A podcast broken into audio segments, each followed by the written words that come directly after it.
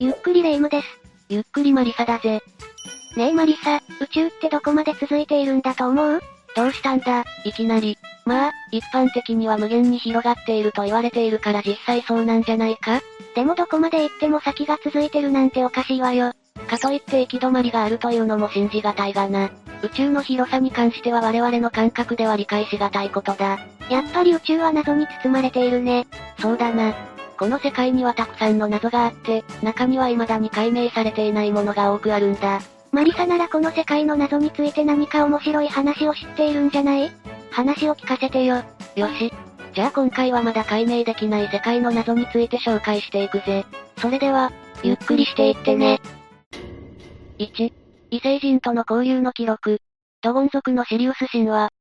まずはじめに紹介するのはドゴン族のシリウス神話だ。この神話は西アフリカのマリ共和国に住む原始的な民族、ドゴン族に伝わるものだ。なんとこの神話、現代の天文学で発見されたばかりの情報と一致した点が多く見受けられるんだ。不思議ね。すごく天文学が発達した民族だったとか？どうやらそういうわけではなく、近代文明からは隔絶された民族のようだ。だが、彼らの伝承のシリウスという星に関する部分が天文学の最先端情報と類似点が多く見受けられる。ドゴン族の神話にはシリウスの周りを回るポ、トロという星が登場する。この星は白色をしていて、すべての星の中で最も小さいのにもかかわらず、ザカラと呼ばれるとても重い金属で構成されているため星の中で最も重いとのことだ。小さいのに重いって変わった星ね。でもこれが何か現代の天文学と関係あるの？それが奇妙なことに、このポ、トロは実在する星シリウス B と特徴が一致しているんだ。シリウス B は恒星の中では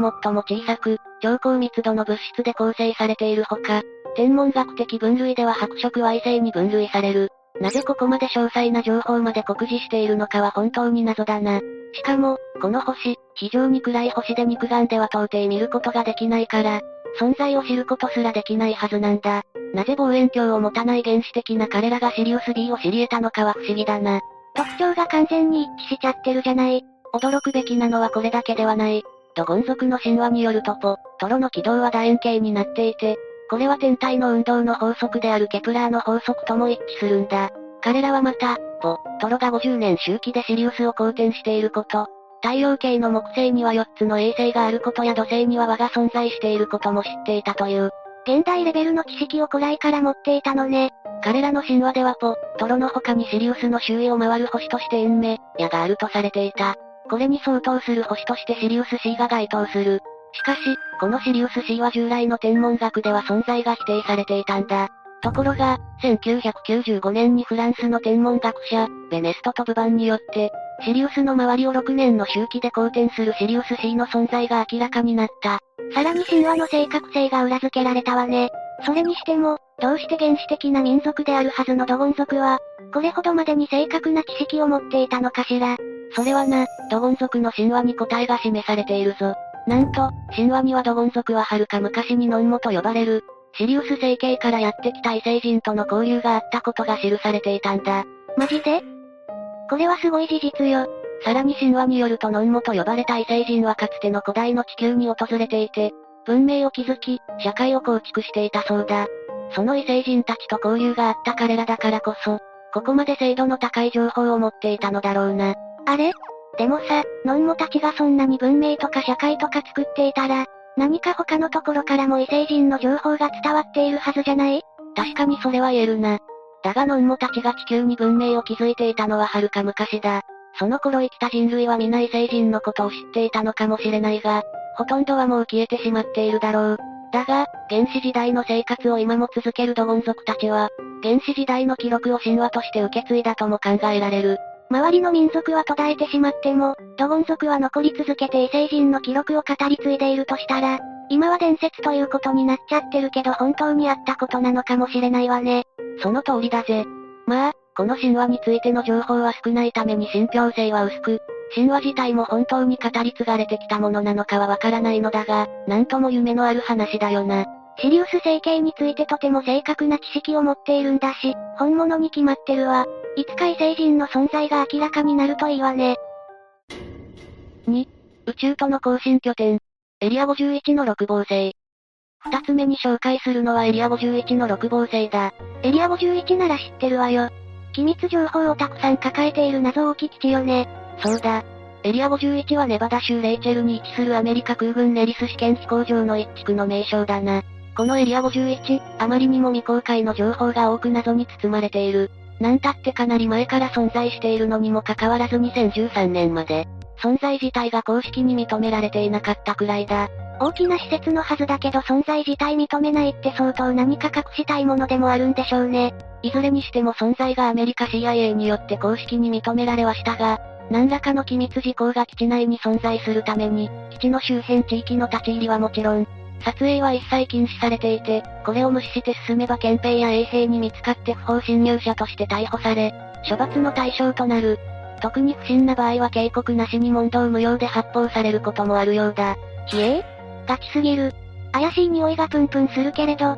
中には一体何があるのかしら。ここではアメリカ軍による航空機のテストが古くから行われていたとされ、近年では特にステルス機など秘匿性の高い兵器の実験が行われていると考えられている。何しろ公開されている情報が少なすぎるためにあくまで予想だけどな。中には墜落した UFO が運び込まれている、とかグレイと呼ばれる宇宙人がいるのではないか、といった噂もある。エリア51に NASA の職員として勤務経験のあるスティーブンという名の男性は、エリア51はほとんど砂漠で、死者場みたいなところだ。と発言しているほか、地下施設はどんなものか？という質問に対し、私が何も見ていないのは施設の多くが地下にあったせいだろう。と発言している。地下に一体何が隠されているというの？それは全くの謎だな。ところで、地上にも奇妙なものがあるんだ。それは Google マップの航空写真で見ることができる。エリア51の上空から見えるのは広大なネバダの砂漠で遠目で見ると何もないように見えるのだが、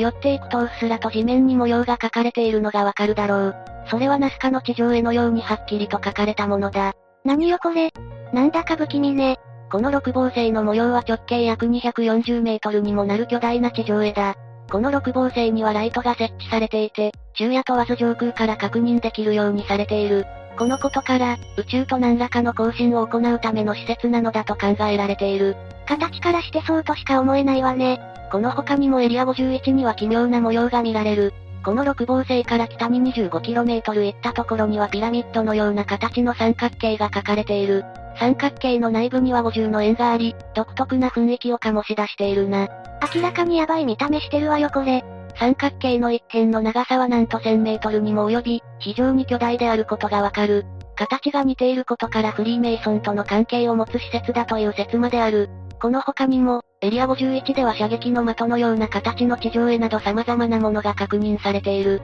だが、一体これらが何なのかについては機密のために一切情報がなく、解明不可能だ。これらの巨大な絵は地上から見てもわからないはずだから、上空から見るためのものだということは確かなんだろうけどな。わかっていないことが多すぎるために、これらの話は憶測でしかないということにはなってしまうが、ここまで徹底的に隠されているのは怪しすぎるんだぜ。間違いなく何か隠してるわよ。いつか謎が明らかになる時が待ち遠しいわね。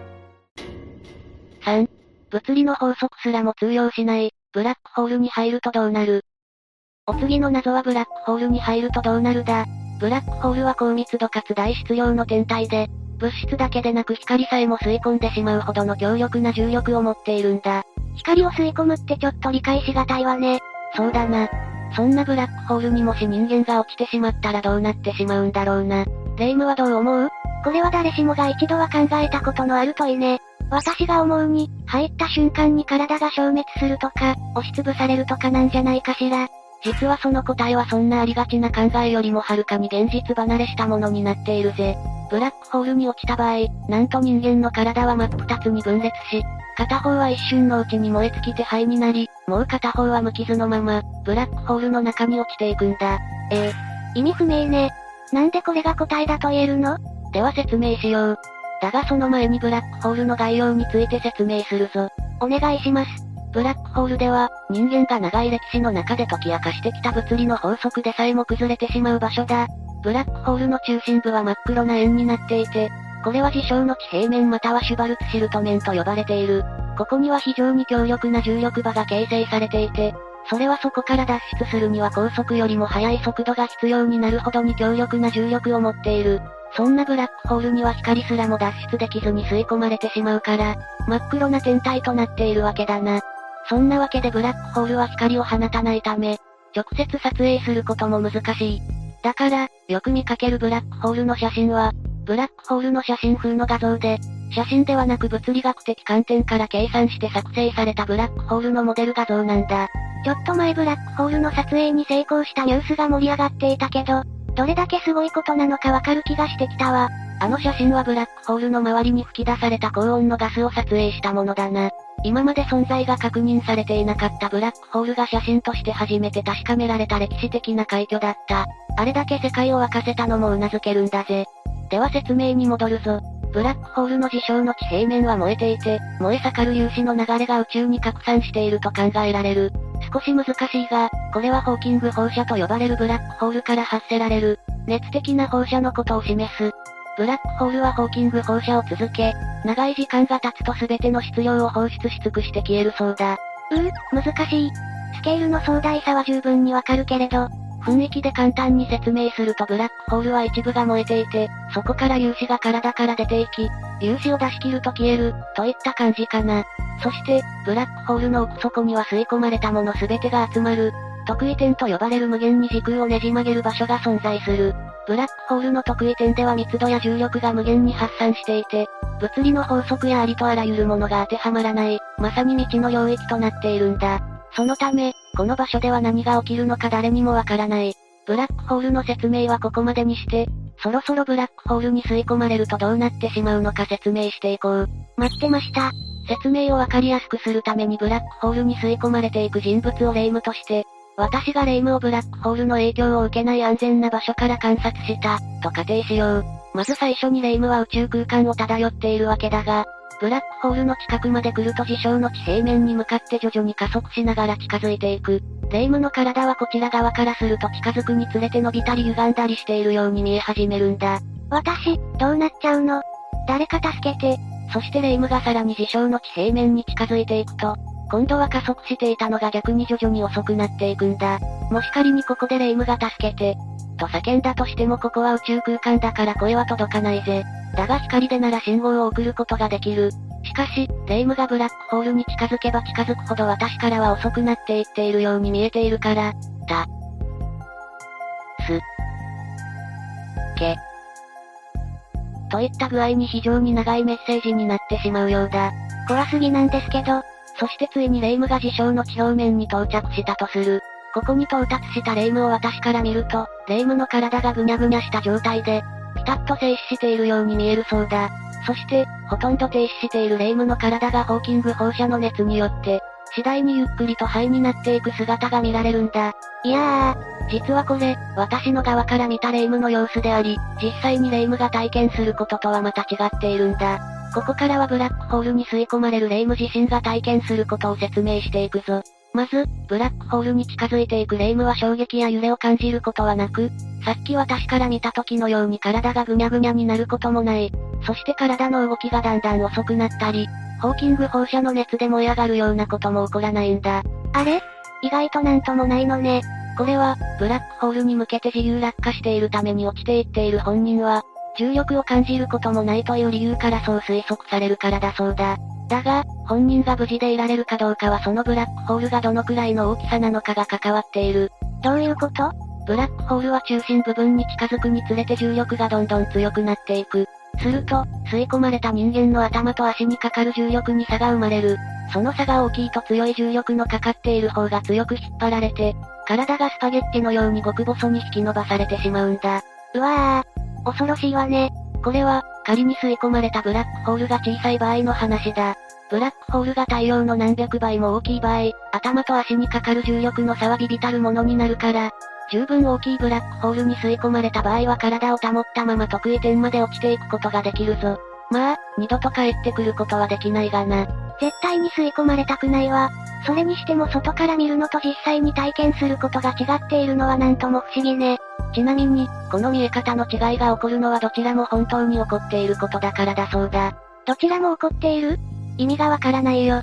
これがややこしい話なんだが、私が霊夢を観察したように霊夢は燃え尽きて灰になっているし、無傷のまま得意点まで落ちていってもいるんだ。この二つの異なる事象が同時に発生する。我々の常識では到底理解しがたいが、ブラックホールでは常識なんて通用しないんだ。なんでこんなことが起こるの？それは一般相対性理論と量子力学の法則に当てはめて考えた結果としての答えとしてこうなるからだ。まず、外側の私から吸い込まれていく霊夢を見ると確かに霊夢の体は事象の地平面で燃え尽きる。これは幻覚などではなく、霊夢の灰を集めて土に返してやることも可能だ。次は優しくしてね。これは量子力学的観点から見たもので、外側からブラックホールに吸い込まれていく人間を観察すると、その人間を構成する全ての情報が事象の地平面の外側に止まることになる。一方吸い込まれていく霊夢の側をアインシュタインの一般相対性理論に当てはめて考えると、先ほどのように事象の地平面で燃え尽きることなく、事象の地平面を何事もなかったかのように通過できる。納得いかないけれどそうなると、燃え尽きた私とそのままブラックホールに落ちていく私の、どちらも存在していることになるのね。そうだ。一般相対性理論と量子力学の二つに従ってブラックホールの中と外に同時に、同じ人物が存在するという矛盾した現象について、物理学者はブラックホール情報パラドックスと呼んでいる。しかし、1990年代にこのパラドックスを解明する方法が発見された。発見者はレナード・ジュースキントという学者だ。彼は、誰もブラックホールの中にいる自分を見ることはできないから、パラドックスは生じない、とのことだ。よくわからないわ。どういうこと？ブラックホールに入っていく霊夢を外から観察している場合、私にとっては霊夢が消滅するのはごく自然なこと。そして、霊夢にとっては消滅しないことがごく自然なこと。外から観察している私はブラックホールの中を見ることができず、落ちていく霊夢からはブラックホールの外から見た自分を見ることができない。だから物理法則が破られることはない、ということみたいだ。うーん、本当に解明できているのか少しパッとしないよな。まあ、結局のところ、現在でもブラックホールに関して解明できていないことがたくさんあるし、実際に吸い込まれたらどうなるかなんてのは誰にもわからないんだ。本当にどうなるのか調べるためには誰かがブラックホールに入って、帰ってくる必要があるのかもしれないな。吸い込まれると何が起こるのか、いつかわかるといいわね。4. 未だ原因不明。ツングースカ大爆発。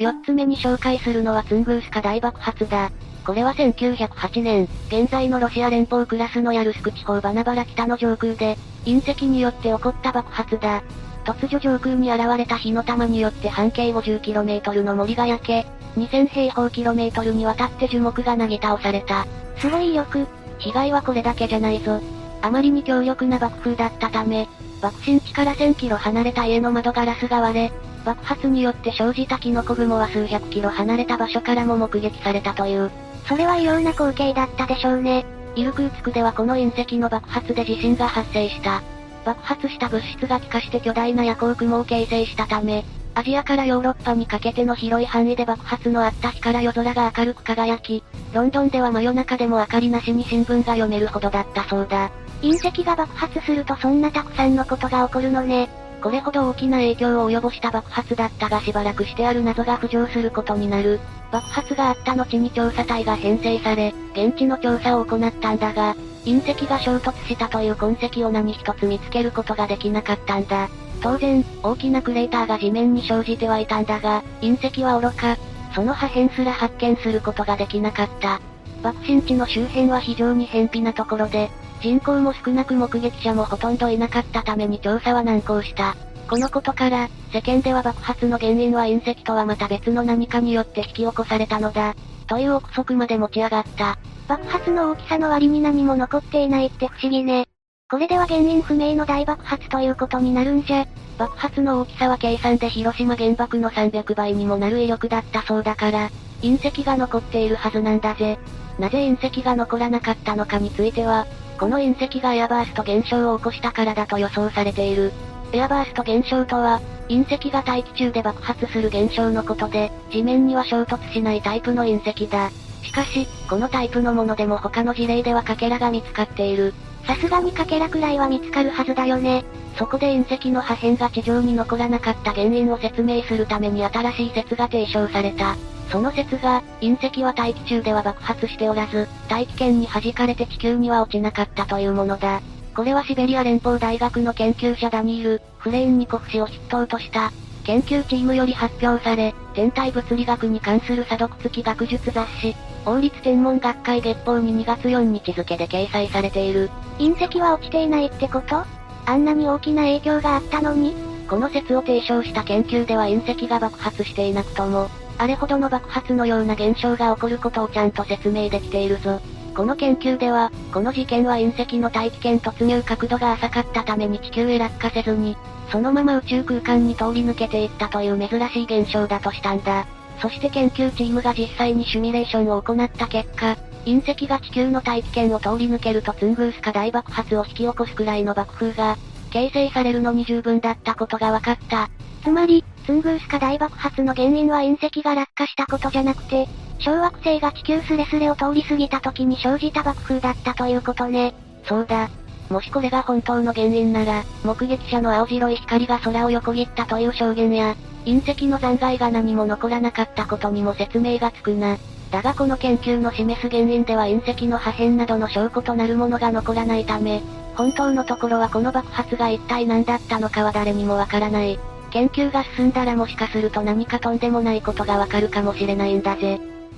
ということで今回は未だに解明できない世界の謎を4つ紹介したぜ。どれも宇宙関連の話題ですごくワクワクしたわ。私たちの住んでいる世界にはまだこんなにも解明できていないことがたくさんあるのね。そうだな。普段の生活をしていると気づかないだけで、意外と身近なところに夜も眠れなくなるような面白い謎がたくさん眠っている。たまには普段気にもしないようなことについて深く考えてみたり、新しいことに目を向けてみたりすると、今まで気づかなかったものに気づくことができるかもしれないな。もしかしたらノーベル賞レベルの発見をしちゃうかも早速私は日常の色々なところに目を配って生活してみようかしら。すぐ行動に移すのは感心するが、あまりキョロキョロしすぎて不審者扱いされないように気をつけろよ。わかってるって。というわけで今日の動画はここまで。動画が面白かったら、高評価とチャンネル登録よろしくお願いします。最後までご視聴いただき、ありがとうございました。なるからだ。まず、外側の私から吸い込まれていく霊夢を見ると確かに霊夢の体は自称の地平面で燃え尽きる。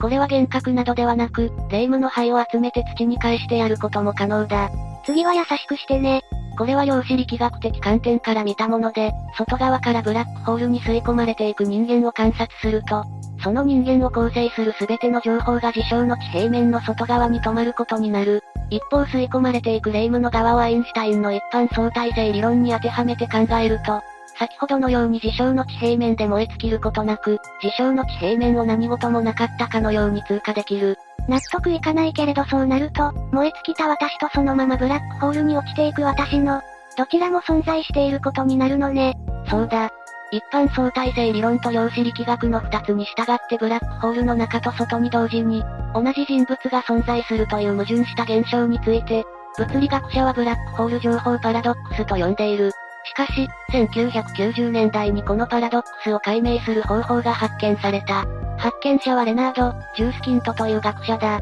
彼は、誰もブラックホールの中にいる自分を見ることはできないから、パラドックスは生じない、とのことだ。よくわからないわ。どういうこと？ブラックホールに入っていく霊夢を外から観察している場合、私にとっては霊夢が消滅するのはごく自然なこと。そして、霊夢にとっては消滅しないことがごく自然なこと。外から観察している私はブラックホールの中を見ることができず、落ちていく霊夢からはブラックホールの外から見た自分を見ることができない。だから物理法則が破られることはない、ということみたいだ。うーん、本当に解明できているのか少しパッとしないよな。まあ、結局のところ、現在でもブラックホールに関して解明できていないことがたくさんあるし、実際に吸い込まれたらどうなるかなんてのは誰にもわからないんだ。本当にどうなるのか調べるためには誰かがブラックホールに入って、帰ってくる必要があるのかもしれないな。吸い込まれると何が起こるのか、いつかわかるといいわね。4. 未だ原因不明。ツングースカ大爆発。4つ目に紹介するのはツングースカ大爆発だ。これは1908年、現在のロシア連邦クラスのヤルスク地方バナバラ北の上空で、隕石によって起こった爆発だ。突如上空に現れた火の玉によって半径 50km の森が焼け、2000平方キロメートルにわたって樹木がなぎ倒された。すごいよく。被害はこれだけじゃないぞ。あまりに強力な爆風だったため、爆心地から1000キロ離れた家の窓ガラスが割れ、爆発によって生じたキノコ雲は数百キロ離れた場所からも目撃されたという。それは異様な光景だったでしょうね。イルクーツクではこの隕石の爆発で地震が発生した。爆発した物質が気化して巨大な夜光雲を形成したため、アジアからヨーロッパにかけての広い範囲で爆発のあった日から夜空が明るく輝き、ロンドンでは真夜中でも明かりなしに新聞が読めるほどだったそうだ。隕石が爆発するとそんなたくさんのことが起こるのね。これほど大きな影響を及ぼした爆発だったがしばらくしてある謎が浮上することになる。爆発があった後に調査隊が編成され、現地の調査を行ったんだが、隕石が衝突したという痕跡を何一つ見つけることができなかったんだ。当然、大きなクレーターが地面に生じてはいたんだが、隕石は愚か、その破片すら発見することができなかった。爆心地の周辺は非常に偏僻なところで、人口も少なく目撃者もほとんどいなかったために調査は難航した。このことから、世間では爆発の原因は隕石とはまた別の何かによって引き起こされたのだ。という憶測まで持ち上がった。爆発の大きさの割に何も残っていないって不思議ね。これでは原因不明の大爆発ということになるんじゃ。爆発の大きさは計算で広島原爆の300倍にもなる威力だったそうだから、隕石が残っているはずなんだぜ。なぜ隕石が残らなかったのかについては、この隕石がエアバースト現象を起こしたからだと予想されている。エアバースト現象とは、隕石が大気中で爆発する現象のことで、地面には衝突しないタイプの隕石だ。しかし、このタイプのものでも他の事例ではかけらが見つかっている。さすがにかけらくらいは見つかるはずだよね。そこで隕石の破片が地上に残らなかった原因を説明するために新しい説が提唱された。その説が、隕石は大気中では爆発しておらず、大気圏に弾かれて地球には落ちなかったというものだ。これはシベリア連邦大学の研究者ダニール・フレインニコフ氏を筆頭とした、研究チームより発表され、天体物理学に関する査読付き学術雑誌、王立天文学会月報に2月4日付で掲載されている。隕石は落ちていないってこと？あんなに大きな影響があったのに？この説を提唱した研究では隕石が爆発していなくとも、あれほどの爆発のような現象が起こることをちゃんと説明できているぞ。この研究では、この事件は隕石の大気圏突入角度が浅かったために地球へ落下せずに、そのまま宇宙空間に通り抜けていったという珍しい現象だとしたんだ。そして研究チームが実際にシミュレーションを行った結果、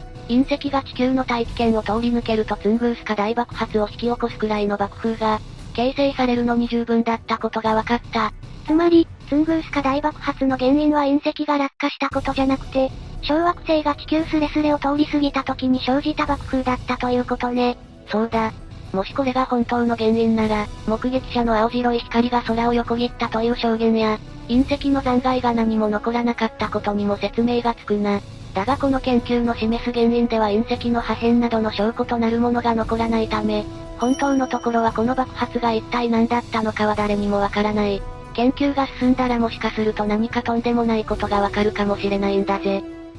ということで今回は未だに解明できない世界の謎を4つ紹介したぜ。どれも宇宙関連の話題ですごくワクワクしたわ。私たちの住んでいる世界にはまだこんなにも解明できていないことがたくさんあるのね。そうだな。普段の生活をしていると気づかないだけで、意外と身近なところに夜も眠れなくなるような面白い謎がたくさん眠っている。たまには普段気にもしないようなことについて深く考えてみたり、新しいことに目を向けてみたりすると、今まで気づかなかったものに気づくことができるかもしれないな。もしかしたらノーベル賞レベルの発見をしちゃうかも早速私は日常の色々なところに目を配って生活してみようかしら。すぐ行動に移すのは感心するが、あまりキョロキョロしすぎて不審者扱いされないように気をつけろよ。わかってるって。というわけで今日の動画はここまで。動画が面白かったら、高評価とチャンネル登録よろしくお願いします。最後までご視聴いただき、ありがとうございました。